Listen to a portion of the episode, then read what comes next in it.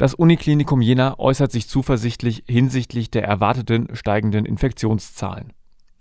Durch Umstrukturierungen habe man genügend Ressourcen mobilisieren können, um die medizinische Versorgung in nächster Zeit zu gewährleisten. Allein bei der Beschaffung von Schutzkleidung hofft das UKJ auf die Politik. Das Uniklinikum Jena schätzt seine Vorbereitungen auf steigende Corona-Fälle als ausreichend ein. Das sagte Thüringens Wissenschaftsstaatssekretär und UKJ-Verwaltungsratsvorsitzender Carsten Feller.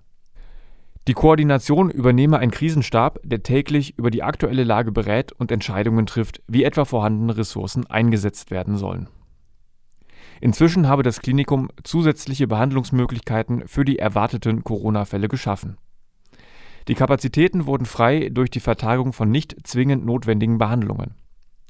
So sind bis jetzt zusätzliche Isolierzimmer und 54 Beatmungsgeräte frei geworden, aber auch Personal, das nun anderweitig beschäftigt werden kann.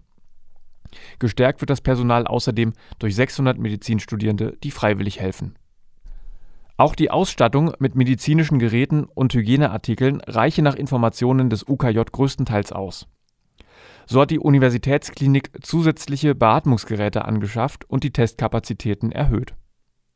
An Desinfektionsmittel mangle es zudem ebenfalls nicht. Einziges Problem ist die Beschaffung von persönlicher Schutzkleidung. Hier gebe es keinen dauerhaft gesicherten Nachschub, hieß es von Seiten des UKJ. Man hoffe hier auf Unterstützung von Bund und Land. Ähnlich beschreibt der Frauenstreik Jena die derzeitige Situation an Thüringens größtem Krankenhaus. In einer öffentlichen E-Mail ist von fehlender Schutzausrüstung die Rede. Darüber hinaus werden aber fehlendes Desinfektionsmittel und nicht eingehaltene Mindestabstände kritisiert. Die E-Mail nimmt Bezug auf einen offenen Brief des Koordinierungskreises der Teamdelegierten des UKJ